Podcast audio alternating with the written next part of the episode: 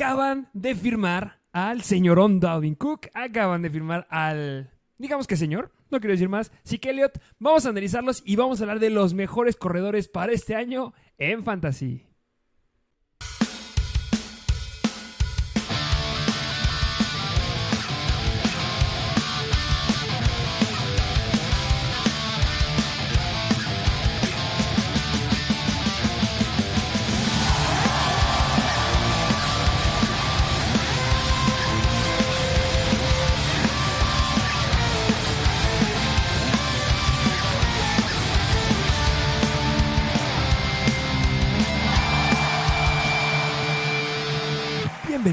Nuevo episodio de Mr. Fantasy Football. Ya estamos de regreso por acá, ya después de haber hecho un ranking de corebacks, un primer mock draft que les gustó bastante, que muchos nos dijeron que les gustaría que lo hiciéramos con ustedes, con los seguidores, y le fue bastante bien. Les gusta bastante que hagamos mock drafts, pero pues también ya pasó la primera semana de la pretemporada y muchas cosas novedosas, como lo dijiste al inicio del episodio. Muchas cosas novedosas desde lo que se ha visto en pretemporada, lo que se ha visto en las prácticas conjuntas, que ha habido varios highlights bastante remarcables que hemos puesto ahí en nuestra página de Instagram de Mr. Fantasy Football. Vayan a seguirnos, igual en TikTok. Estamos viendo mucho contenido, pero sí, muchas cosas relevantes, muchas noticias, muchos jugadores lesionados ya, muchos jugadores que llegan de equipos nuevos, que oh, se va a hablar de eso bastante ahorita, sí, sí. que yo sé que tienen la duda, y también muchos jugadores que regresan de lesiones importantes. Hay mucho de qué hablar el día de hoy. Sí, sí, sí, bastante. Y de entrada, pues hoy toca hablar del ranking de running backs, el top 10, y hay unos que otros bastante relevantes. Uno que le influyó bastante la llegada de Ezekiel Elliott y otro que no tuvo actuación en la pretemporada, que sigue siendo un novato, Villan Robinson, que bastante atractivo, que no tuvo toques al balón en ese juego de pretemporada, que también lo abordaremos un poquito más adelante. Sí, lo has dicho bien, Villan Robinson no ha tenido toques importantes ahorita, pero pues ¿qué te parece si nos vamos con unas cuantas noticias antes de empezar con el ranking? Va adelante. Vamos a las noticias que hemos tenido de esta semanita o de estos par de días. Y número uno, antes de que nos vayamos a las noticias que todos quieren escuchar, yo quiero hablar de esta. Porque el señorón Javonte Williams ha sido aprobado para regresar y va a hacer su debut en pretemporada. Javonte Williams es el corredor que estábamos rankeando la temporada pasada en el round número 2, el running back de los Denver Broncos, que sufre un torn ACL la temporada pasada y lo dejan fuera, pero pues ya está de regreso. Detrás de él está Samaje Perrin. ¿Cómo ves esta situación? Es interesante, es interesante porque justamente tuvo la famosísima lesión del torn el que tú me has dicho, que no es cualquier lesión. Muchos running backs, no nada más running backs, sino jugadores, les dificulta mucho regresar al performance, a la actuación que estaban teniendo antes de que sufrieran esta lesión. Y justamente si Javonte Williams en los drafts de fantasy cae bastante y no está en el top 10 y a lo mejor apenas entra al top 20, es por, precisamente porque no sabemos cómo va a regresar. Y que tenga esta actuación en pretemporada va a ser interesante verlo. Pero más allá de eso, yo creo que Samaje Piran sí puede tener una participación bastante interesante en la temporada porque es de los mejores handcuffs que hay en la NFL. Handcuffs, este, running backs que están atrás del titular. Era por ya de cantera este Alexander Mattison y, y era Samaje Pirine. Y ahora que está atrás de Javonte Williams, a mí se me hace interesante Javonte. Digo, el buen Samaje Pirine. Eh, a mí se me hace más interesante Javonte Williams. Eh, justamente hay que esperar. Recuerden que cuando regresan de una lesión de torn ACL se llegan a tardar un poquito en recuperarse y estar al 100%. Ese tema ahorita lo guardaremos con el buen Breeze Hall. Pero bueno, hay que seguir, eh, hay que verlo. Hay que, se me hace un gran pick en el ADP que se está yendo hasta el octavo, noveno round. Yo creo que vale 100% el riesgo de ir por él porque el beneficio puede ser muy, muy alto. Y está una nueva, una nueva ofensiva a cargo de el buen Sean Payton que sabíamos cómo usaba Alvin Camara. Entonces me llega a gustar lo que pueda llegar a ser ahí en Denver.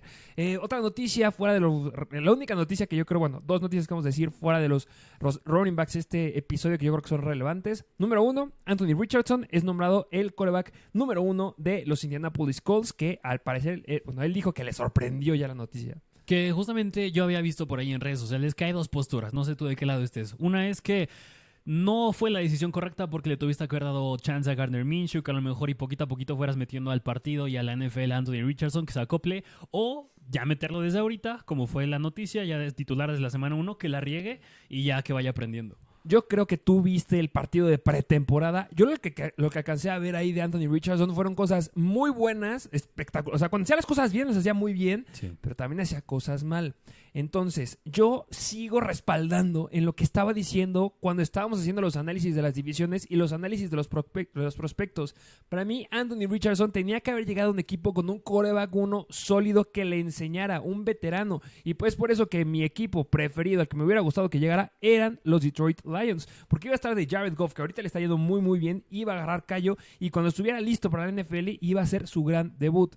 Yo creo que no es la mejor decisión está bien, le quieren dar su cuerda desde ahorita adelante, pero no creo que sea muy, muy relevante. Me hubiera gustado más ver a Anthony Richardson más formado y con más callo, y mucho más por lo que decíamos en esos episodios, que Anthony Richardson no ha tenido muchas repeticiones en college. Se perdió muchísimos partidos comparado con sus otros compañeros que estaban llegando justamente a la NFL. Entonces, pues hay que seguirlo de cerca. Precisamente. Otro punto de vista, otro punto de vista, otro punto importante que les va a interesar es señor Cooper Cup. Cooper Cup sabemos que le sufrió una lesión en el hamstring justamente en los partidos, en los entrenamientos del training camp. Le hicieron una resonancia magnética y justamente salieron noticias nuevas. Y las noticias nuevas justamente nos las dio su head coach que fue pues esperemos que regrese pronto en unas semanas. le están dando largas. Mi problema es que le están dando largas. Yo ya lo he dicho, lo dije en el mock draft. Yo no me siento confiado de ir por Cooper Cup. Si Cooper Cup hubiera hecho las cosas bien desde el... O sea, si no se hubiera lastimado la temporada pasada, hubiera sido irreal. Como 160 targets hubiera tenido. Ya lo abordaremos en el episodio de Top Wide Receivers. Pero la verdad estoy desconfiado de Cooper Cup esta temporada. Sí, justamente. Da miedo. Va, hay que seguir de cerca esa lesión para ver qué tal va a estar para la semana 1. Y por eso da miedo en los drafts. Y por eso muchas veces suele caer bastante en el ADP. Pero bueno, pues habrá... Es una noticia que hay que seguir de cerca. Todo esperando que sí llegue al 100% a la, a la semana 1. Así es, y ahora vamos a las noticias que ustedes quieren escuchar. Vamos a hablar justamente de los corredores, de los corredores relevantes, pero no son el que ustedes creen. Voy a empezar con lo que, lo que detonó toda esta situación.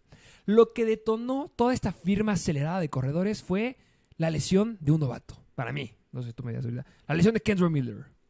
La lesión de Kendra Miller, que es el running back ahorita que está como running back 3 de los Saints, que para nosotros está dentro de los mejores cinco corredores que llegaron de esta clase, se lesionó justamente en el partido de pretemporada, si no me equivoco.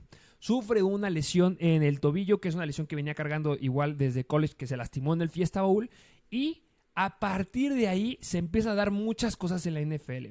¿Qué detona esta lesión de Kendra Miller? La lesión de Kendra Miller detona o más bien se junta con la suspensión de Alvin Camara. Alvin Camara no bajó los primeros tres juegos de, pretemporada. Y ya se estaban preparando los Saints para ese escenario. Es por eso que estaban viendo a quién? A Karim Hunt. Se le lastima a Kendra Miller y se dan cuenta que necesitan firmar a alguien. Pero no solamente se dan cuenta que tenían que firmar a alguien los Saints, sino también se dan cuenta los Patriots y se dan cuenta los Jets. Entonces ellos ven que se lastima Kendra Miller, asimilan que los Saints se van a poner a buscar en chinga a un corredor y dice, ¿sabes qué? No quiero que me quites a los mejores corredores de, que quedan en agencia libre y los Patriots firman, así que le tendrá un contrato de cerca de 6 millones de dólares, bueno, con 3 en, que se podrá quedar en 3 es lo hace, pero más 3, y firman los Jets a Dalvin Cook en un contrato de 8.6 millones de dólares. Pues mira, bastante interesante. Yo creo que mm, la situación de los New Orleans Saints interesante, aunque más allá de eso, precisamente son los Jets y los Pats, porque bueno, ambos equipos de la misma división va a estar interesante ahí. Y que me dices que los Jets ya tienen el mejor backfield, pero yo creo que a lo que la mayoría aquí hablando de fútbol fantasy les preocupa es el impacto que pueda tener Ramón Stevenson o viceversa, Brice Hall. Pues a mí me interesan los dos. ¿Qué te parece si empezamos con el de los Patriots, que fue el primero que sucedió? Ramondre Stevenson, bueno, lo abordaremos ahorita en el ranking. Vamos a hablar, ahorita vamos a abordar lo de Ramondre Stevenson. Yo quiero hablar de la situación de Dalvin Cook con Brice Hall. Ok. Señores, si tú drafteaste a Brice Hall, específicamente le estoy hablando a los que juegan Dynasty, pero si no juegas Dynasty también, tienes que estar feliz. Feliz con la llegada de Dalvin Cook.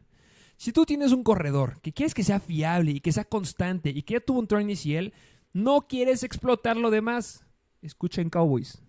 No quieres explotar lo demás porque se va a volver a lastimar. Y por eso firman a Dalvin Cook. Lo firman por un año. Para que Brice Hall pueda estar un poquito más tranquilo, pueda recuperarse bien y pueda estar listo.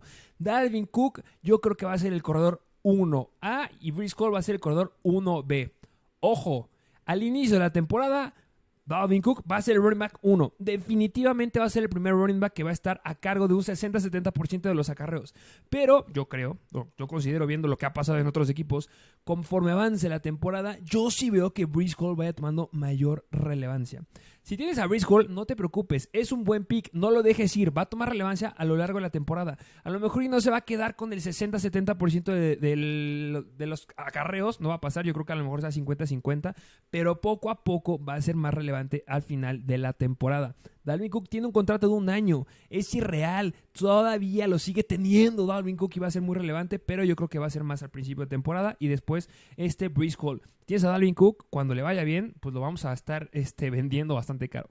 Sí, sí, sí, justamente que precisamente lo que pasa más ahora en la NFL es que cada vez los caballitos de batalla están muriendo y por eso fue interesante lo que hicieron los Detroit Lions y los Atlanta Falcons al ir, en el draft por Jameer Gibbs y por Villan Robinson, porque ahorita los Jets no nada más es que esté Brice Hall y Dalvin Cook, también está Michael Carter que draftearon hace como dos, tres años, o sea, son bastante, son bastante jóvenes Brice Hall y Michael Carter y ahora Dalvin Cook. En términos de fantasy es muy malo, pero por eso aún más valen más jugadores como Christian McCaffrey y Austin Eckler que pues tienen volumen de un caballo de batalla. Y ahora lo que pasa en este backfield, yo concuerdo con lo que tú dices. Dalvin Cook y, y Reese Hall tomando el rol de 1A y 1B yo concuerdo que sí va a ser así, precisamente porque tuvo el famosísimo torneo inicial Brice Hall y pues no sabemos, al igual que Javonte, pues cómo va a regresar. Justamente, para nosotros, si quieren que los pongamos un poquito más específico, para mí Brice Hall se quedaría siendo un corredor 2 bajo y Dalvin Cook sería un corredor número 2. No entran en el top 10, no se aceleren.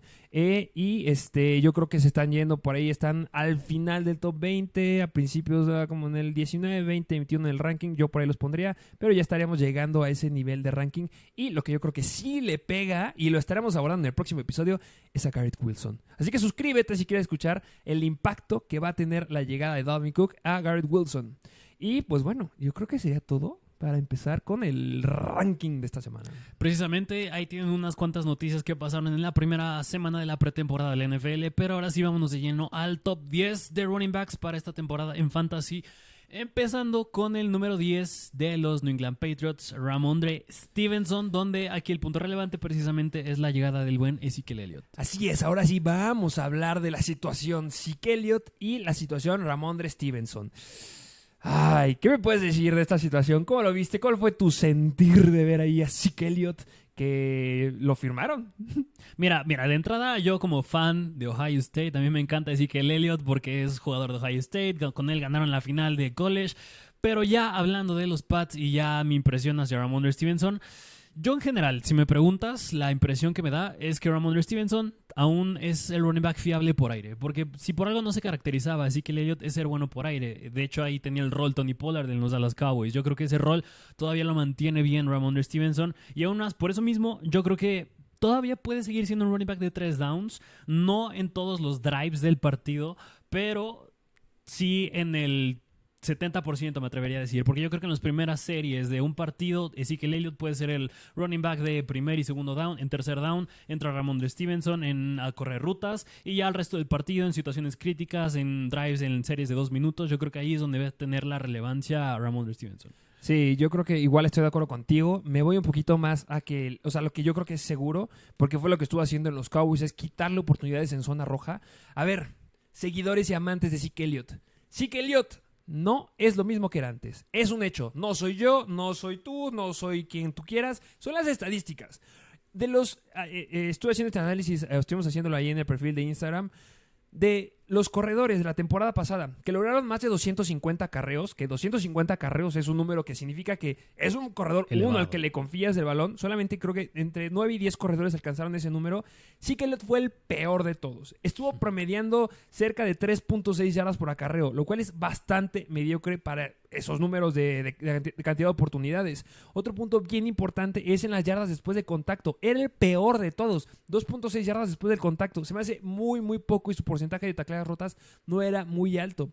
Lo que sí llegaba a brillar este Zeke Elliott fue en la cantidad de touchdowns tuvo ocho partidos o nueve partidos consecutivos anotando un touchdown al menos. En algunos metió hasta dos touchdowns, logrando 12 touchdowns en toda la temporada. Pero si vemos la cantidad de oportunidades que tuvo de acarreos dentro de la yarda 5, fue la segunda más alta. Solamente estuvo detrás de Jamal Williams. Entonces, sí que Elliott, claro que es bueno para meter la bola cuando está en zona roja Y por eso lo dejaron los Patriots. Si vemos una debilidad que tenía Ramondre Stevenson era en ser efectivo para anotar en zona roja. En las últimas semanas, el fumble que hizo, que nos costó a muchos que lo teníamos, gracias Ramondre Stevenson, perdió una liga por ti.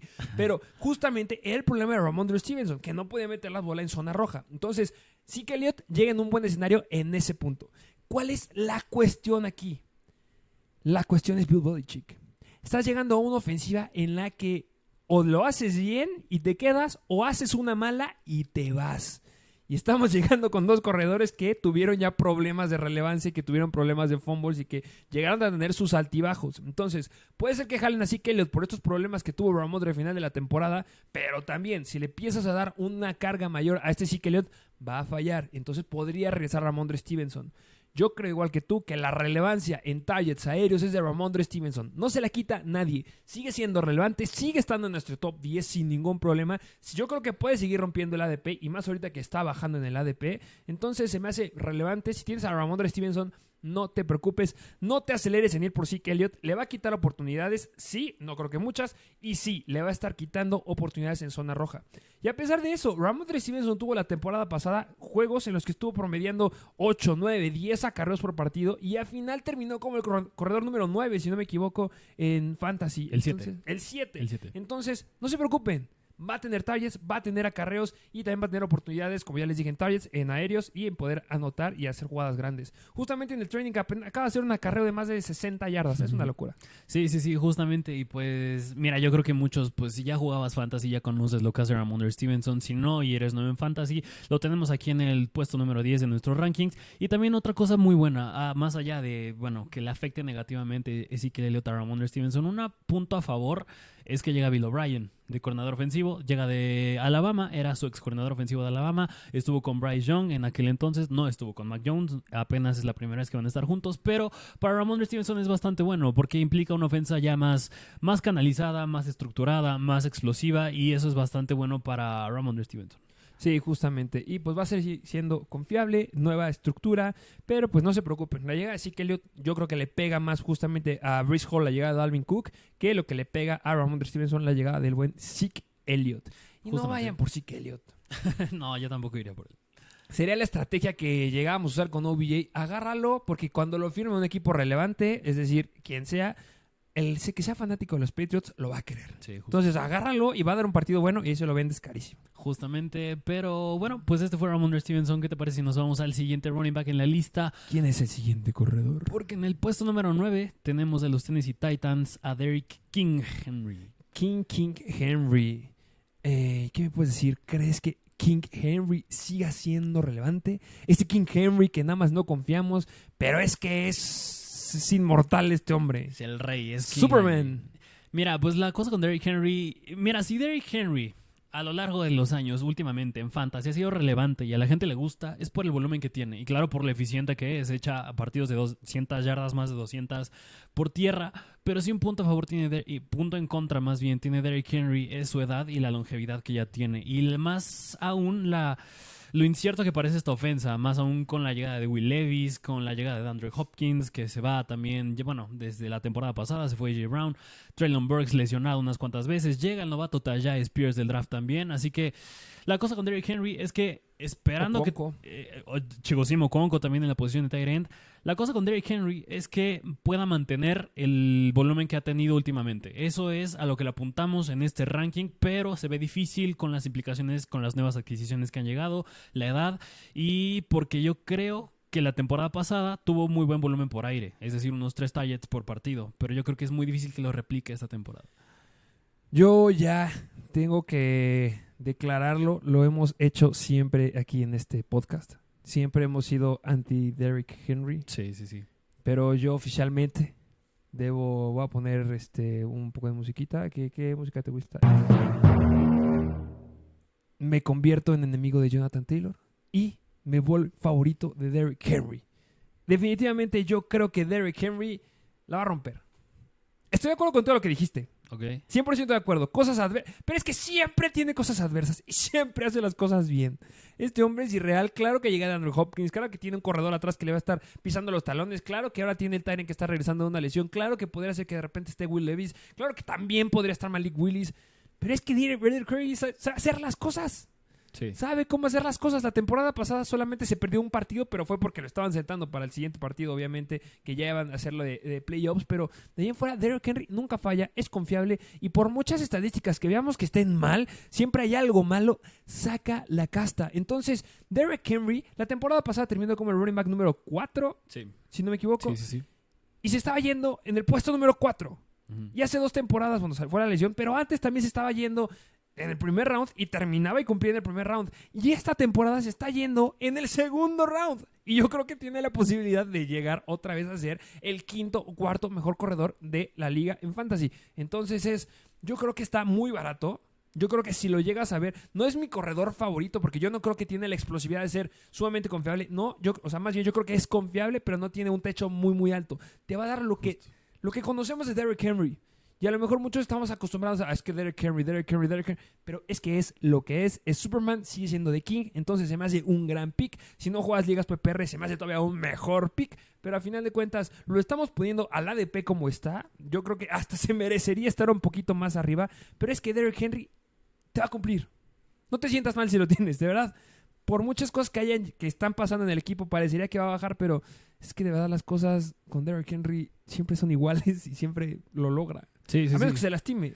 Precisamente, pero pues bueno, Derrick Henry no tiene tanto historial de lesiones, es decir, nueve, nada más el año en el que se ha perdido más juegos fue el 2021, se perdió nueve juegos y nada más uno el año pasado, pero fuera de ahí Derrick Henry es bastante sólido y aún más otro punto que me gusta con Derrick Henry es que el próximo año es agente libre, es decir, este año tiene que probar de que está hecho, tiene que tiene que buscar ese contrato aún más por la edad, porque ya tiene 29 años, ya va a 29. pegar a los 30, así que tiene que buscar ese contrato, sea para quedarse en Tennessee o sea para irse a otro lugar, pero pues vaya que lo tiene que hacer. Pero pues otro punto que la verdad me gusta muchísimo con Derrick Henry es que precisamente lo dije hace rato, que la temporada pasada promedió tres targets por partido. Yo creo que esos targets se los puede llegar a quitar un poco Talla Spears, yo creo que sí, pero en caso de decir replicarlo otra vez, que nada más son tres targets, o sea, no, no- no es mucho. Es que cuando estás teniendo 20 carros por partido. Pero justo, cuando estás hablando de Derrick Henry, cuando estás teniendo esa cantidad de volumen por tierra y le agregas tan siquiera dos targets, tres targets más y los agarras los tres, es un tres, lujo. tres puntos fantasy que te marcan la diferencia entre ganar o perder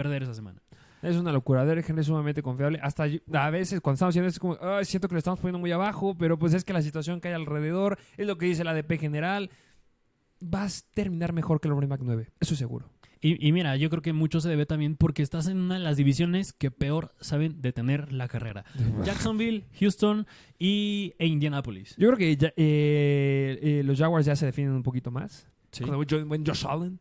Pero sí. Pero justo sus partidos donde mete más de 200 yardas es contra estos Contra tres. Houston. Y, y te enfrentas Houston, dos veces contra 300 ellos. yardas, creo que es lo que me... No, me, me pasé, ¿verdad? No, son, Sí, ya, ya, son más de 100 yardas. Sí, sí, sí, Siempre ya mete más de 200, 100. llegando a los 200. Sí, sí, sí, sí. Pero sí, siempre le mete más de 100 yardas a Houston.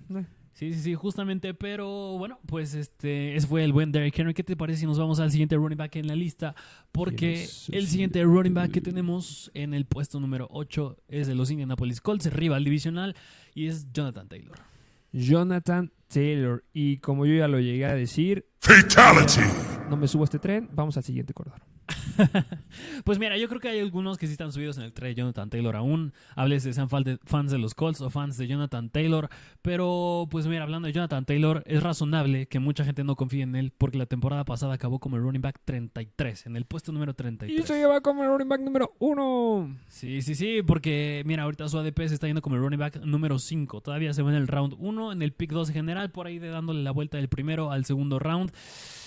Pero pues mira, si la temporada pasada acabó tan bajo, fue porque tanto hizo mal sus actuaciones, mal performance y se perdió seis partidos. Solamente tuvo dos, bueno, dos partidos de más de 20 puntos, que era lo que muchos esperaban que diera en la, la mayoría de los partidos. Fue en contra de Las Vegas, que era la, ter- la quinta peor defensiva en contra de los running backs. Dio 24.3 puntos fantasy en ligas PPR. Y en su primera semana en contra de Houston, la peor defensiva en contra de los corredores, que dio 27.5 puntos fantasy. De ahí solamente nos dio dos semanas en donde pudo, no, tres semanas donde pudo rebasar los 15 puntos fantasy. Y de ahí en fuera malos números, menos de 10 puntos, se lastimaba, luego se perdía dos semanas, luego una, luego cuatro, y las cosas no mejoran para Jonathan Taylor en esta temporada. Hay tantas cosas que vamos a poder decir de Jonathan Taylor que son eh, contradictorias a que puede irle bien, que pues, ¿empiezas tú o empiezo yo? a ver, empieza tú. Empiezo yo. No le han pagado. Él quería que un mejor contrato, quiere una mejoría de contrato. Ya llegó el momento en que pidió salir de los Colts y le dijeron, ¿sabes qué? No, Jimmy Roy prefiere mover a una ballena que pagarle a Jonathan Taylor. Y Jonathan Taylor, ¿qué hizo? ¿Sabes qué? Pues no voy a ir a entrenar. Pero no lo hizo como Joe Jacobs. Lo hizo de una forma un poquito más inteligente, entre comillas. Recapituló, regresó, regresó de una forma mágica su lesión. Así como Bruce Hall que esta semana decidió que ya era momento de regresar a entrenar. Como, ay, firman a Dalvin Cookie, ay, ya me siento bien, ya tengo que regresar. Sí. Pues así fue un poquito con Jonathan Taylor. Ah, no me vas a pagar. Ay, me regresó la lesión de la temporada pasada, lesión de tobillo y justamente estuvo en rehabilitación. Y al día de ayer ya regresó a los entrenamientos, pero no entrenó, solamente estuvo ahí físicamente viendo a sus compañeros. Y yo creo que esto lo puede hacer por mucho tiempo. Sí, ahí tienen una cuestión con Jonathan Taylor con respecto al contrato, pero pues mira, si lo tenemos en el puesto número 8 es asumiendo que la temporada la juegue, que si llegue, regrese a entrenar otra vez, esté bien, todo bien y todo. Es que eso, eh, ojo, eh, es lugar número 8. No lo estamos poniendo 8 porque no bajo. Es 8 porque es 8. Sí, justamente, justamente está en el puesto número 8 y pero mira, asumiendo que ya juegue la temporada, hay varios puntos también, además del contrato, que son buenos y, y en contra de Jonathan Taylor. Uno es la línea ofensiva. La línea ofensiva es de las mejores pagadas de la liga. Bueno, más bien la mejor pagada de la liga. Ahí es un punto a favor. El segundo punto a favor Pero es que no es la mejor. pero no es la mejor, esa es la de los Eagles. Y el segundo punto a favor es que la temporada pasada nada más tuvo cuatro touchdowns terrestres. Ese número va a subir para arriba. Jonathan Taylor, yo creo que esta temporada. Yo sí creo que acaba- sube para abajo. más bien, son, son más elevados que cuatro. Arriba Ok. de cuatro. Yo creo que ya le tiro unos ocho, me atrevería a decir. Piso sólido. Y el tercer punto que pasa con Jonathan Taylor es el coreback. Es Anthony Richardson. Porque yo una vez te hacía una pregunta que yo creo que hay dos posturas con respecto a Anthony Richardson. Y una es que cuando, bueno, cuando ya sea titular, cuando ya empiece la temporada, una es que porque es un perfil dual threat le quite oportunidades en zona de corto yardaje para anotar a Jonathan Taylor o la segunda porque como es quarterback novato aún se tiene que aclimatar le des más juego al ataque terrestre porque ya Shane Stitchen que es el nuevo coordinador más bien nuevo head coach del equipo va a tener que tomar cualquiera de estos dos caminos que te estoy planteando ¿Qué es lo que ha hecho Shane Stitchen a lo largo de su temporada? Lo largo que la temporada pasada, ¿qué hizo Shane Stitchen? Que estaba justamente con los Philadelphia Eagles. Era el head coach que corría, o el equipo que tenía mayor cantidad de RPOs de toda la NFL. Tenía Jalen Hurts y llega un equipo y en el que les dice, ¿sabes qué? A mí me gusta jugar el RPO. Vamos por el coreback de todos los disponibles en el draft que puede jugar la mayor cantidad de RPOs. ¿Quién es? Anthony Richardson. No jalas a Anthony Richardson para no usarlo como Anthony Richardson. Entonces, que llegue un coreback, uno, llega un coreback novato. Y cuando lo llega un coreback novato, le suele pegar bastante al corredor. Y más un corredor que recordemos que antes tenía muy buenos números, se volvió lo que era Jonathan Taylor con este Philip Rivers. Porque Philip Rivers era el coreback que más lanzaba a los corredores. Y dijimos, cuando se vaya Philip Rivers, que se fue, que llegó este Matt Ryan, las cosas, popó. Y Jonathan Taylor, popó. Entonces, ahorita no veo de qué manera vayan a convertir otra vez a Jonathan Taylor en ese corredor que le daban una cantidad impresionante de targets. No los va a tener. ¿Va a anotar más? Por supuesto que va a anotar más. Más de cuatro, cualquiera. Hasta, ¿quién te gusta?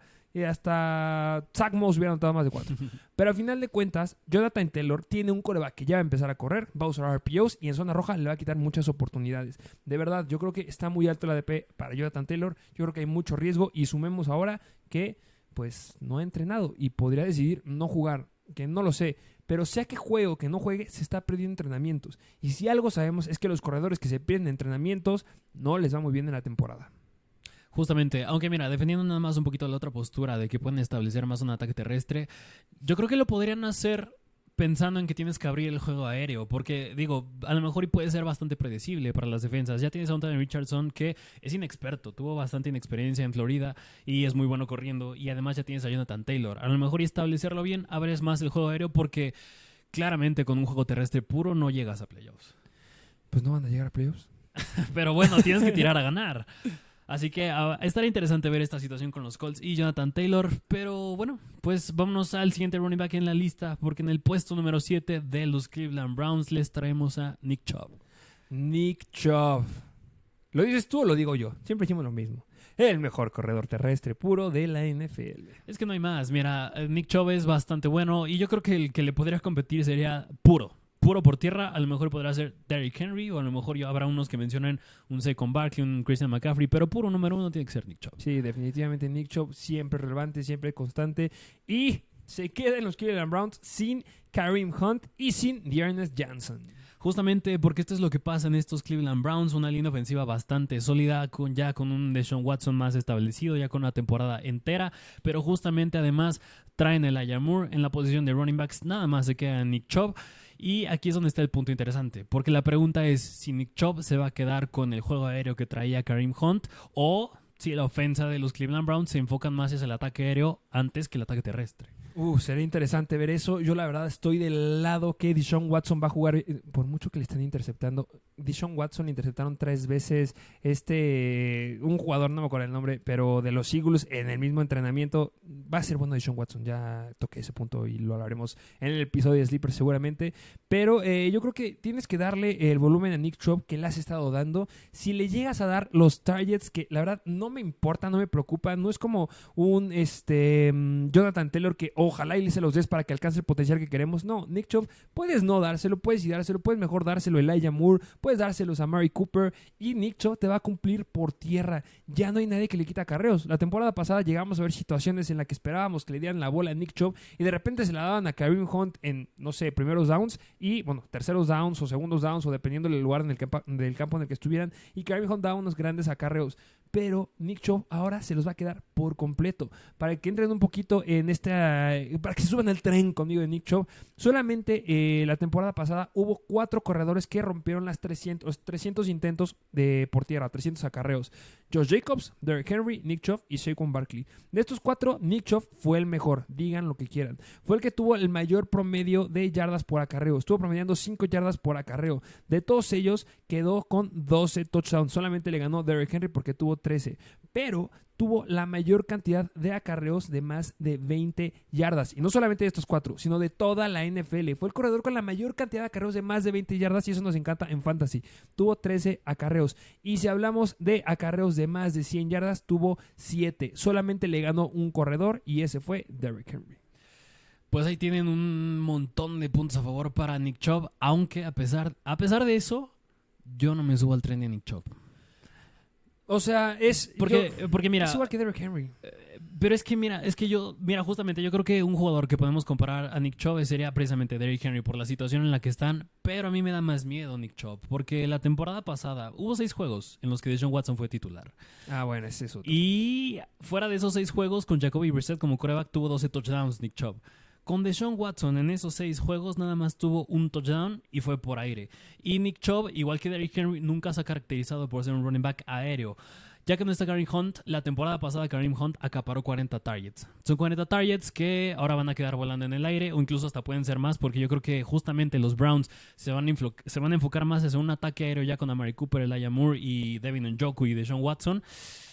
Y por eso precisamente yo creo que van a priorizar más el juego aéreo que el terrestre, que es lo que venían haciendo años atrás. Venían siendo más un equipo de primero corro y luego lanzo. Y yo creo que este año eso va a cambiar. Y por eso yo no sé si Kareem Hunt sea el jugador indicado para tomar targets por aire como running back y por eso mismo a mí me da bastante miedo con Nick Chubb. No digo que no pueda pasar, claro que hay un escenario en el que pueda acaparar esos targets, pero por esa incertidumbre, porque yo se le veo bastante, bastante incierto, yo no me subiría al tren de Nick Chubb. Sí, estoy de acuerdo contigo. Justamente los partidos que tú hablas fue la semana 13 a la semana 18, cuando ya estuvo Deshaun Watson jugando con los Cleveland Browns los Cleveland Browns y eh, estuvo promediando en partido en ligas PPR 12.2 puntos fantasy, que es un número bastante, bastante bajo. Y por lo que acabas de decir, que solamente pudo ver la zona de anotación en una ocasión y que fue por aire.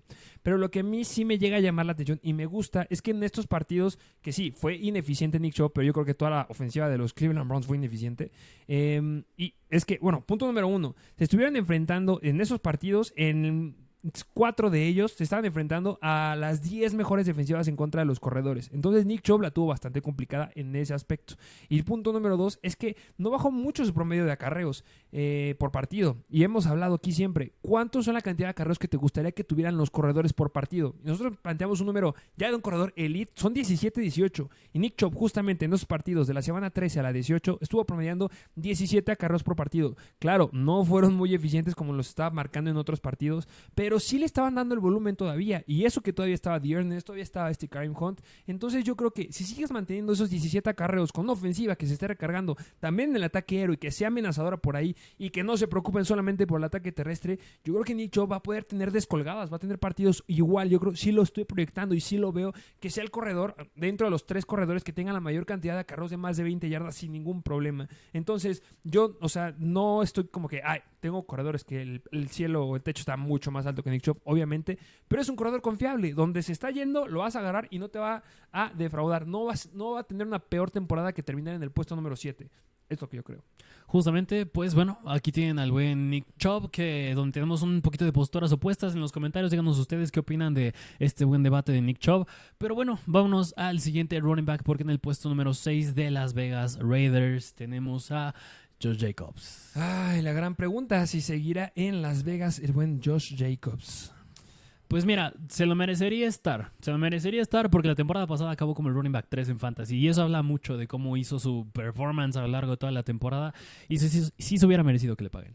Sí, obviamente se hubiera merecido 100% que le pagaran y más por las estadísticas que nos estuvo dando justamente Josh Jacobs, eh, segundo corredor con la mayor cantidad de intentos por acarreo después de Derrick Henry, que eso es decir mucho, 340 carreos y con eso fue el corredor que tuvo la mayor cantidad de yardas de toda la NFL con 1653 yardas, 12 touchdowns, fue increíble este buen Josh Jacobs. Sí, justamente porque el volumen que estaba teniendo, y aquí es donde yo tengo mi punto en contra, y, de Josh Jacobs.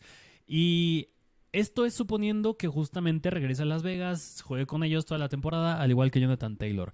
Pero mi problema con Josh Jacobs es que la temporada pasada, como lo acabas de decir, tuvo bastante volumen. El volumen era abismal, muy fuera de lo común de lo que estaba teniendo años anteriores. Y por eso mismo, yo creo que si drafteas, decides tratar este año, confiar en Josh Jacobs, en que sí va a jugar y va a hacer lo y a replicar lo mismo en la temporada pasada, acabar como un running back 3 sí o sí tendrías que agarrar o a Amir Abdullah o a Samir White. Sí, justamente. Este es un corredor que viene con handcuff. Porque puede caer lesión por el volumen. Sí, el volumen es impresionante. Justamente si hablamos eh, de, de, la mitad de temporada, específicamente de la semana número 10 a la semana número 15, estuvo promediando por partido 25 acarreos, considerando que tuvo un partido de 33 acarreos en contra de Seattle y pues bueno, 48 puntos fantasy, una locura. Pero sí, cuando tienes mucho volumen pueden venir lesiones. Eh, yo creo que Josh Jacobs tiene el físico para poder sopesar este, este nivel de acarreos, pero de que el riesgo alto de lesión está, claro que está. Y la temporada pasada era eso, estamos esperando nada más que cayera la lesión.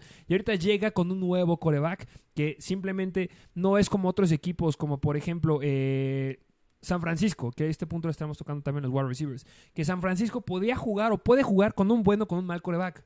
Brock Purdy, Jimmy G, Troy Lance, y ahorita quién sabe quién vaya a ser el titular. Sam Darnold. Justamente, que se está compitiendo ahí con Troy Lance, no puede ser posible.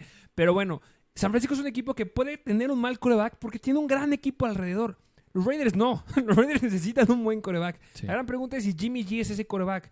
Si no lo es, le va bien a Josh Jacobs porque se van a recargar mucho en el ataque terrestre si no es él, o si sí es él, o si cambia cualquier variable con Jimmy G, que yo creo que es bueno, tampoco es que sea pésimo, tampoco es el mejor, pero pues sí puede llegar a pegarle mucho al rendimiento. Yo creo que el riesgo con Jacobs es el que tiene más riesgo de los que hemos dicho hasta ahorita. Justamente, que por cierto, Aidano, con él, qué buen performance tuvo, ¿eh? en contra de los 49ers en pretemporada. Sí.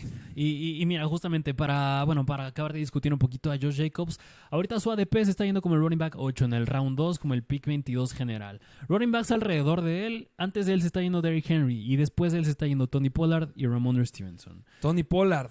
Te esperas a Tony Pollard. me espero a Tony Pollard. Ok, y, mira, justamente esta es una pregunta que me gustaría hacerte, suponiendo que ahorita sea, sea, tu draft, porque muchos yo creo que están en esa situación, ahorita sea tu draft o el día de mañana o ya sea muy cercano y tienes a Josh Jacobs en la siguiente lista, justamente, ¿lo tomas o te esperas justamente a un Ramondre, a un Tony Pollard? Pues mira, habrá que analizar esa situación un poquito con Brice Hall porque se estaba yendo por ahí del round 3, pero supongo que va a caer más. O te vas por un Najee, a lo mejor ya en la posición de, wide, en la posición de wide receivers, a lo mejor un Chris Olave, un T. Higgins. Eh, 100% Chris Olave. Yo pues ahí, ahí, tienen la situación del buen Josh Jacobs. Pero bueno, pues vámonos al siguiente running back. En la posición de media tabla de los Atlanta Falcons, el novato Villan Robinson. El gran novato Villan Robinson a mí me encanta. No sé por qué está en este lugar. Para mí debería estar en el lugar número 2.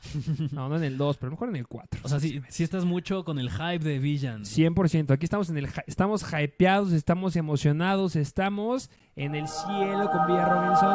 confiamos en él, sabemos que lo va a lograr, sabemos que la va a romper. Justamente está llegando al mejor equipo que pudo haber llegado como corredor, porque justamente vamos a ver un poquito las estadísticas de los Atlanta Falcons. Sí, sí, sí, porque justamente la temporada pasada, mira, si hay algo en lo que se caracteriza muy bien a Arthur Smith, es en que siempre sabe establecer un buen ataque terrestre. La temporada pasada los Atlanta Falcons, el tercer mejor equipo en el ataque terrestre, y antes de eso, pues lo hacía con los Tennessee Titans, con Derrick Henry.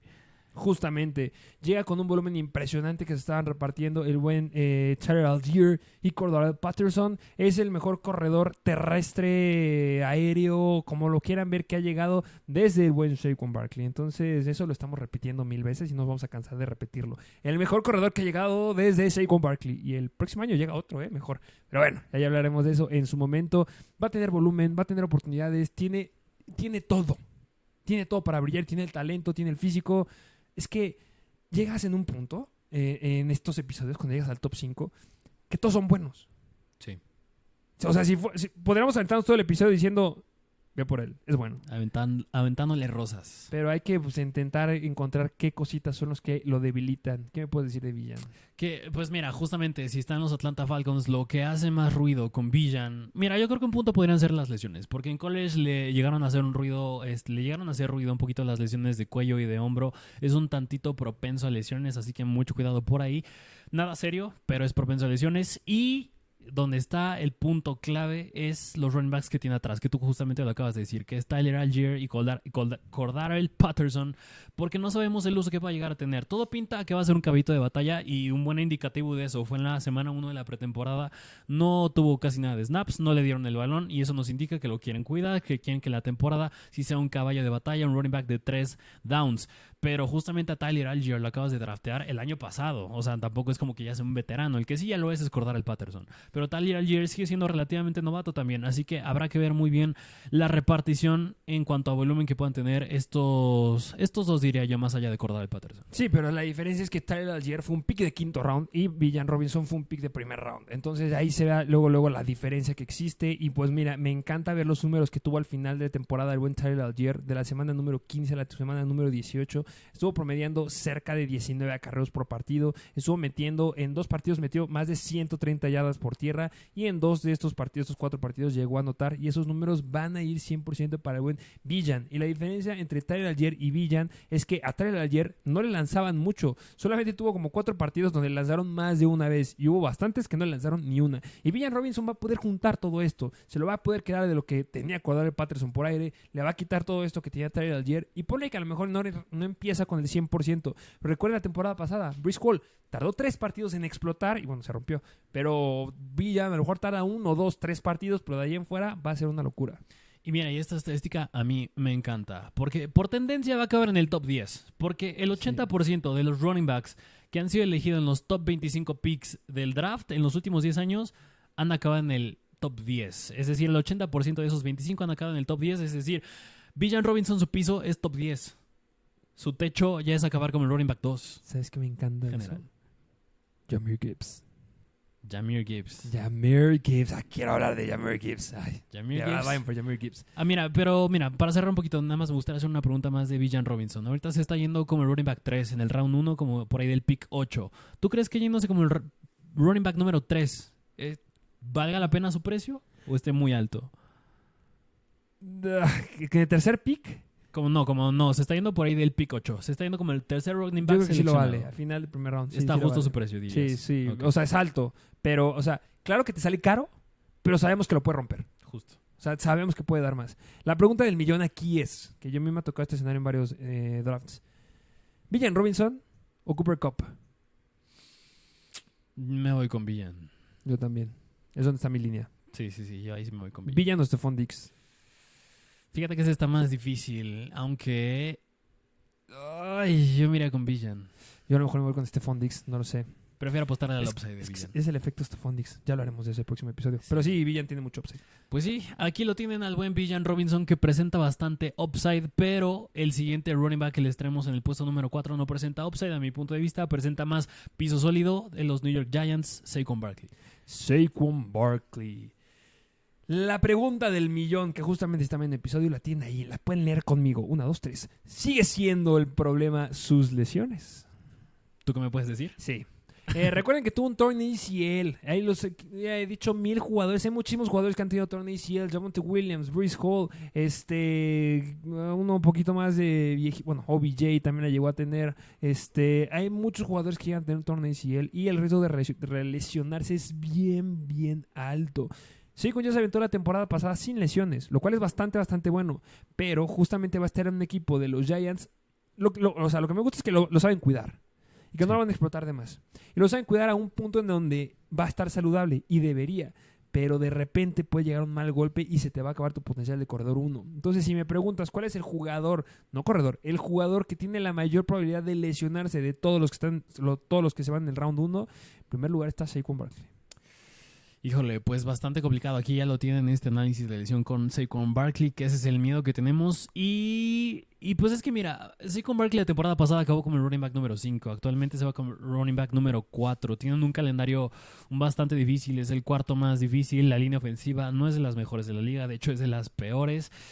Y a mí lo único que me gusta con Saquon Barkley son dos puntos. Uno precisamente es el uso que le dan, es la llegada de Brian Dabol, que le dan buen uso. Si acabó como el running back número 5, se debe también a Brian Dabol. Y el segundo es que ya es- nada más lo, ex- lo extendieron un año. Nada más le queda un año más con los Giants y por eso mismo tiene que probar de qué está hecho, para que lo puedan renovar o bien llegar a otro equipo con un buen contrato. Pero le queda, eh, tiene este año y el siguiente pueden darle la etiqueta de jugador franquicia. Porque no se la dieron este Pero año. se la tiene que ganar, tiene Ah, que pero demostrar de qué van está hecho. seguro que se la dan. Este, sí, eh, lo acabas de decir. eh, justamente ahorita que dijiste el calendario, pues tenemos que analizar eso. Lo que no me gusta del calendario de Shaquan es que justamente al final de temporada de Fantasy cierran en la semana 15, 16 y 17 en contra de defensivas complicadas en contra de la carrera. Semana 15, Saints. Semana 16, Eagles. Y semana 17, los Rams. Entonces es complicado. El pro es que ya estamos hablando de corredores elite y pues Shaquan Barkley nos ha demostrado que no le hace ni cosquillas la defensiva. Solamente hubo una defensiva que sí le pudo bajar su potencial y no fue tanto la temporada pasada y no fue tanto por Shaquan Barkley, sino fue porque era una defensiva que era sumamente volátil por el aire. Estoy hablando de los Detroit Lions, séptima mejor defensiva en contra de los corredores, donde Shaquan solamente nos dio 5 puntos. Después Filadelfia lo dejó con 6 puntos, pero de ahí en fuera pues le fue bastante bien en contra de este ni- nivel de defensivas que eran buenas. Justamente, así que si me preguntas, yo creo que Saquon Barkley va a acabar muy parecido a la temporada pasada. Yo creo que va a tener un año bastante similar, siempre y cuando no se lesione, porque precisamente la temporada pasada no sufrió ningún partido perdido. Así que yo creo que sí puede acabar justamente como lo tenemos, por ahí del running back número 5, running back número 4. Yo creo que eso es lo que tienes, te da piso sólido como running back 1, pero no te da tanto upside. Sí, y eh, va a ser, o sea, claro que depende de la lesión. Yo sigo diciendo que es el que tiene más probabilidad de romperse, pero también es el corredor que tiene la mayor probabilidad de volver a alcanzar los más de 300 acarreos, de alcanzar las más de 1300 yardas sin ningún problema. Lo va a lograr el buen Shaquan. Y cuando le dan, le dan la bola, pues es sumamente confiable y ha tenido este, descolgadas o acarreos de más de 20, 40. Tuvo dos acarreos de más de 100 yardas la temporada pasada y eso me encanta. Y lo que me fascina más es que fue de los pocos corredores que logró alcanzar acarreos, eh, o más bien juegos de más de 150 yardas. Cuando dije lo- acarreos de más de 100 yardas, o sea, juegos con más de 100 yardas, tuvo específicamente cuatro juegos de más de 100 yardas y tuvo dos juegos de más de 150 yardas. Solamente hubo otros dos corredores que lo pudieron llegar a hacer. Uno de ellos fue el buen Josh Jacobs, que acabamos de hablar, de hablar de él, y el otro fue Ramondre Stevenson. Pues lo tienen al buen Saquon Barkley. Y mira, para finalizar, me gustaría hacerte nada más unas preguntitas. ¿A quién preferías? ¿A Saquon o a AJ Brown? Hmm. Porque están pegaditos en el ADP. Ay, este, buena pregunta. No sé, creo que me iría por. Se van en el segundo round. Depende de quién sea mi primer pick, pero yo creo que me iría por AJ Brown. Por AJ Brown. ¿Y Saquon Barkley o Stephon Diggs? No, Stephon Diggs 100%. Stephon Diggs, 100%. Ese sí no, sí, ese sí no. Porque justamente no. se están yendo así. Primero se va Diggs, luego se va Barkley y luego se va AJ Brown. Pero ahí lo tienen por si lo quieren considerar en sus drafts. ¿Tú te irías por Saquon o por AJ Brown? Mm, fíjate que yo, yo sí me iría... No, yo me iría igual con AJ Brown. Ey. Sí. Vamos al siguiente corredor. Vámonos al siguiente en el puesto número 3 de los Dallas Cowboys. Yo creo que aquí es nuestro favorito para ambos y es Tony Pollard. Tony Pollard. Yo creo que había dos corredores que justamente iban a romper su ADP de una forma impresionante. Eh, uno era Tony Pollard, el otro era Ramondre Stevenson. Ramondre Stevenson, pues gracias, Ick. Pero ahora Tony Pollard se queda con todo. Y a ver, va de nuevo, otra vez voy a decir esto. Mike McCarthy, deja de decir tonterías. Entiendo el punto que tienen los Cowboys. Lo entiendo. Tienen que jugar con su defensiva. Tienen una gran defensiva. Específicamente tienen un gran Micah Parsons. la tienen. Tienen que dejarlos descansar. Tienen que dejar de ser atascados y dejar que le intercepten a Dak Prescott. Lo entiendo. Pero vamos a hacer el otro análisis. Para que hagas eso, necesitas que tus corredores tengan una gran cantidad de volumen. Y para que tus corredores tengan una gran cantidad de volumen o que puedas hacer eso, es porque tienes corredores que puedan cargar con una gran cantidad de volumen. Todos hemos visto fotos de Tony Pollard, todos hemos visto, eh, lo hemos visto jugar. Tony Pollard no puede con una cantidad de volumen como la de Josh Jacobs. No le puedes estar dando más de 20 acarreos por partido como estás planeando, lo estás diciendo a medios, a, medios de todos lados, de verdad, estoy diciendo por todos lados. De ahí en fuera, tienen a Malik Davis, que tampoco. Tienen a Ronald Jones, que no va a jugar los primeros partidos. Después tienen a Dos Bound, que también está bien chiquito. Y, y Rico Double. Ninguno de esos corredores tiene la capacidad de aguantarte el carga de un caballo de batalla. Si, su- si estuviera con Barkley, va, te la valgo. A lo mejor con Barkley sí te podía dar este extra de lo voy a explotar un poquito más para que pueda. pues, vamos a correr y pueda descansar en mi defensiva. Pero no es Tony Pollard. Entonces, yo no veo que Tony Pollard le vayan a dar más de 17, 16 acarreos por partido. Y eso está bien. Si se lo dan, se va a lastimar. Ojo con eso. Pues muchos entonces estarán preguntando, entonces, ¿por qué lo tiene en el top 3? Porque justamente puede tener el volumen aéreo. Porque justamente si por algo se caracterizó la temporada pasada fue por el volumen que le daban por aire y porque justamente en el training camp hace un año estaba demostrando que iba a poderse usar desde el slot, que iba a salir mucho a correr rutas y vaya que lo demostró. Y esa es la tirada de esta temporada porque quien va a comandar las jugadas ya no va a ser Kellen Moore, va a ser Mike McCarthy. Llega Brian Schottenheimer como coordinador ofensivo, pero el que va a comandar las jugadas va a ser Mike McCarthy. Mike McCarthy en los años en los que mandó jugadas ofensivas fue en Green Bay y en Green Bay nueve veces acabó en el top 10 de líder en puntos y dos veces fue el líder eh, en puntos precisamente y nueve veces fue líder en yardas totales. Así que, mira, Con yo dos corredores. con dos corredores precisamente. Tenía en aquel entonces a James Starks, este, J. Dillon, Aaron Jones, Ty Montgomery en, en aquel momento. Pero yo, mira, yo creo que aquí la interrogante justamente con Tony Pollard es lo que acabas de decir. Él, si es capaz de aguantar tal volumen. Yo veo que te inclinas más a eso que aún no es capaz. No. Porque justamente está justificado. Porque lleva apenas en su carrera 510 acarreos y en college nada más tuvo 140. Yo creo y yo confío en la palabra de Mike McCarthy que si quiere correr más es porque ya ha visto que Tony Pollard es capaz de hacerlo. Pero justamente la temporada pasada en el juego de el juego divisional de playoffs se tuvo una lesión eh, importante contra los 49ers que lo dejó fuera del partido en el tobillo, fue una lesión de tobillo y pues ahorita vamos a ver qué tal regresa. Pero justamente es si está en el puesto número 3 y si tiene upside es tanto por los targets porque y también porque sí puede aguantar la carga de trabajo de un running back pues titular. Es que si pudiera aguantar con la carga de trabajo, sería el corredor número uno. Así de sencillo. Ahorita está, o sea, con lo que. Pero no lo hemos visto. Pero es que ya lo vimos dándonos un... par- O sea, la carga de trabajo que queremos ya se la hemos visto. O sea, yo lo que quiero es que me esté dando un promedio de 15 acarreos. Semana 11, Minnesota. 15 acarreos por partido. 80, target, 80 este, yardas por 80 tierra. Es una locura. este, 6 este, seis targets para 109 yardas y 2 touchdowns. Eso es lo que me puede dar Tony Pollard. Y no necesita correr más de 15 acarreos. No, targets, eso es lo que necesita. Al final de cuentas, si llega Brandon Cooks y está Michael Gallup saludable. La temporada pasada estaba Dalton Schultz y también le quitaba volumen a CD Lamb. Entonces no va a haber ningún problema por aire. Va a seguir teniendo la misma carga de trabajo aérea Tony Pollard. Con eso es súper relevante en PPR y con eso va a romper el ADP sin ningún problema. De ahí en fuera, es de los mejores co- corredores. Ojo con esta estadística. Hablando de los corredores que tienen la mayor cantidad de yardas después del contacto, la temporada pasada fue el quinto corredor con mayor cantidad de yardas después del contacto, después de Saquon Barkley. O sea, Tony Pollard es muy bueno, puede romper tacleadas, puede hacer jugadas grandes sin ningún problema. No necesita que le des más de 15 acarreos. Si le das más de 15 acarreos por partido, llegas a 20, se va a romper y no lo queremos. Queremos un Tony Pollard que esté teniendo 15, 16, máximo 17 acarreos por partido, que esté teniendo sus 5 o 6 targets y que te, te esté anotando fácil una vez por partido. Eso lo convierte dentro del top 3 en fantasy. Y eso es lo que queremos. No le den más, por amor de Dios. Pues ahí lo tienen. Este es el buen Tony Pollard. eh, una situación interesante que sucede con él, pero pues aquí lo tienen en nuestro top 3. Vale totalmente la pena. El ADP está muy, muy bajo. Y sí, justamente, mira, hablando de ese punto del ADP, se está yendo como el running back número 9, es decir, el running back el noveno running back seleccionado del draft, como el pick número 24, es decir, se está yendo en la vuelta del round 2 al round 3. Ahí se está yendo Tony Pollard. Eh, excelente pique, ¿eh? de verdad no se van a arrepentir con Tony Pollard. Sí, yo creo que si es Mike McCarthy no lo explota. Sí, es- yo creo que es de mis picks que es que yo creo yo creo que es el jugador que con el que no me puedo ir sin haber acabado mis drafts. Sí, Sí, el, el jugador que justamente ves en tus drafts. O sea, yo creo que si acabas tu draft y ves a Tony Pollard, dices, "Mm, Sí. drafté muy bien. Justamente. Después ya vas viendo otros elementos, eh, un, un, este, no sé, un Javonte Williams, un Javon Kane, que me gusta mucho, un DJ Moore, un Alvin Kamara. Ya hablaremos de eso en otros episodios. Así es, pero bueno, pues vámonos al puesto número 2, donde tenemos al running back de Los Ángeles Chargers y es Austin Eckler.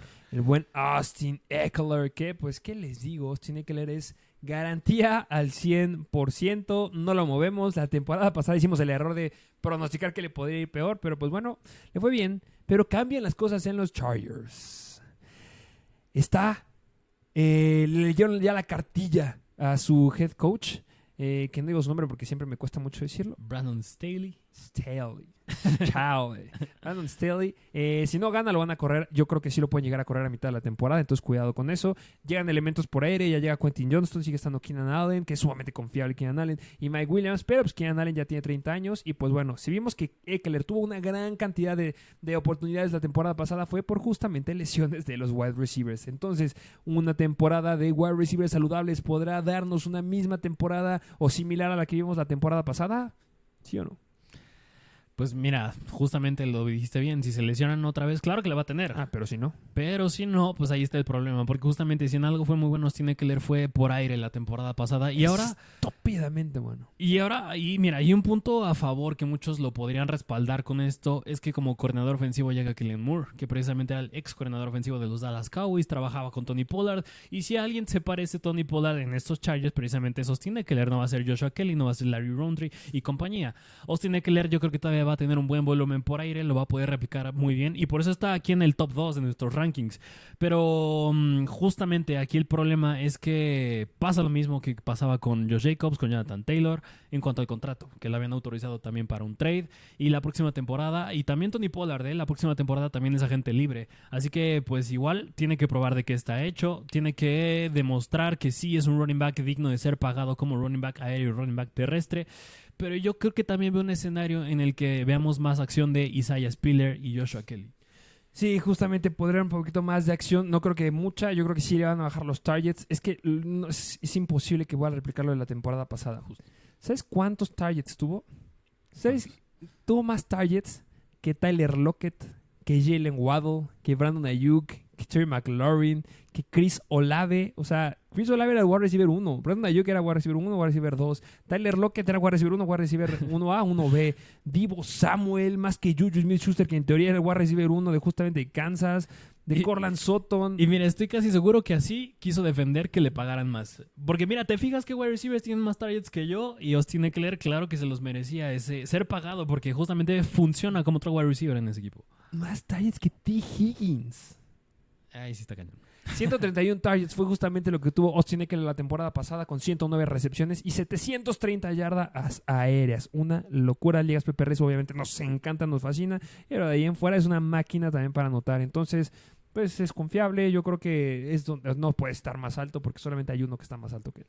Que justamente a mí también es otro mundo que me da miedo con Austin Eckler, es la dependencia al touchdown. El, Ah, el bien. 30% de sus puntos fantasy la temporada pasada fueron de touchdowns y yo creo que ese número también va a bajar. Sí, ya la verdad, eh, saben que ya esta temporada los primeros picks o los gastas en Justin Jefferson y Jamar Chase o, o, pues no sé qué estás haciendo.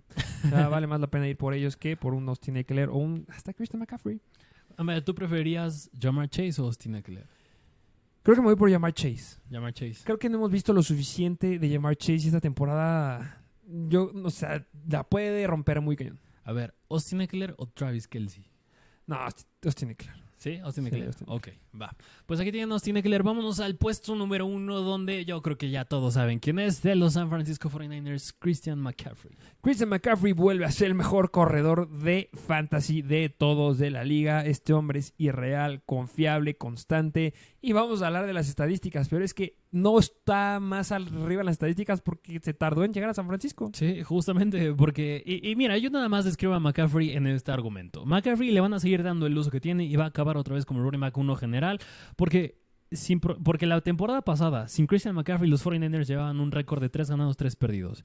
A partir de que llega Christian McCaffrey, meten más puntos en promedio por partido y se van a un récord de 10 ganados y un perdido. Y yo creo que ese perdido nada más fue el que perdieron en contra de los Eagles en la final de conferencia, si no es que se iban invictos. Así que McCaffrey running back 1. Justamente estuvo promediando por partido 21 puntos fantasy en general, ¿eh? considerando sus, sus partidos que todavía estaba con las Panteras, pero si agarramos más solamente los que estaba ahí con San Francisco, estuvo promediando en ligas PPR 20 cerca de 23 puntos fantasy, una locura. Estaban dando en promedio 14 acarreos por partido, lo cual era bastante, bastante bueno. Y pues les recuerdo que tuvo un partido de 26 acarreos en contra de Seattle, 25 puntos fantasy. Es sumamente confiable, constante, no ha tenido un torneo ACL en comparación de con Barkley, ha tenido lesiones en el hombro, tobillo, etcétera pues son lesiones que todos los jugadores y específicamente los corredores llegan a lidiar con ellas. Confiable 100%. Justamente, McCaffrey no se ve más propenso a lesionarse a como están los demás jugadores, a excepción de con Barkley. Y pues la pregunta del millón. Tú tienes el primer pick. ¿Por quién te vas? ¿Justin Jefferson o Christian McCaffrey? Justin Jefferson. Pues ahí ya lo estaremos... Ya lo estaremos viendo en el ranking de, run- de wide receivers, precisamente, hablar de Justin Jefferson. Christian McCaffrey es irreal. No les podemos decir más. Es sumamente confiable. Vayan por él. Es el mejor corredor eh, al día de hoy. Confiable, constante. Y pues está. Todo el, todo el escenario que tiene alrededor es favorable. Así es, así que vayan por él si tienen el segundo pick en sus drafts, sí o sí. ¿Te parece que hagamos un recap? Vámonos a hacer un recap de los running backs que les trajimos el día de hoy, porque dentro de este top 10, en el número 10 tenemos a Ramondre Stevenson, número 9 Derrick Henry, número 8 Jonathan Taylor, 7 Nick Chubb, 6 Josh Jacobs, 5 Villan Robinson, 4 Saquon Barkley, 3 Tony Pollard, 2 Austin Eckler y 1 Christian McCaffrey. Así es, ahí tienen el ranking de corredores. Pronto estaremos haciendo el ranking de 11 al 20 de corredores. Falta el ranking de wide receivers, el de Tyrants, que me encanta mucho. Hay un Tyrant que la va a romper de una forma impresionante. Entonces, no, ¿eh? O sea, ¿No no, es Kincaid? me encanta Kincaid para Josh Allen, pero este es el que a ti te gusta. Ya hablaremos de él en su momento. Muchas gracias por escucharnos. Denle like, denle este, ahí un comentario si quieren formar parte de los mock drafts y si quieren que abramos las ligas de Mr. Fantasy, pónganlo en los comentarios, síganos en Instagram y pues nada, ¿tienes algo más que agregar? No, igual que siempre, suscríbanse, déjenos su opinión en los comentarios. Igual, como lo dijiste, síganos en TikTok, Instagram, arroba Mr. Fantasy Football y suscríbanse porque nos ayuda a que les sigamos tragando todavía mejor contenido. Así es, muchas gracias por escucharnos y pues sin nada más que nos vemos a la próxima.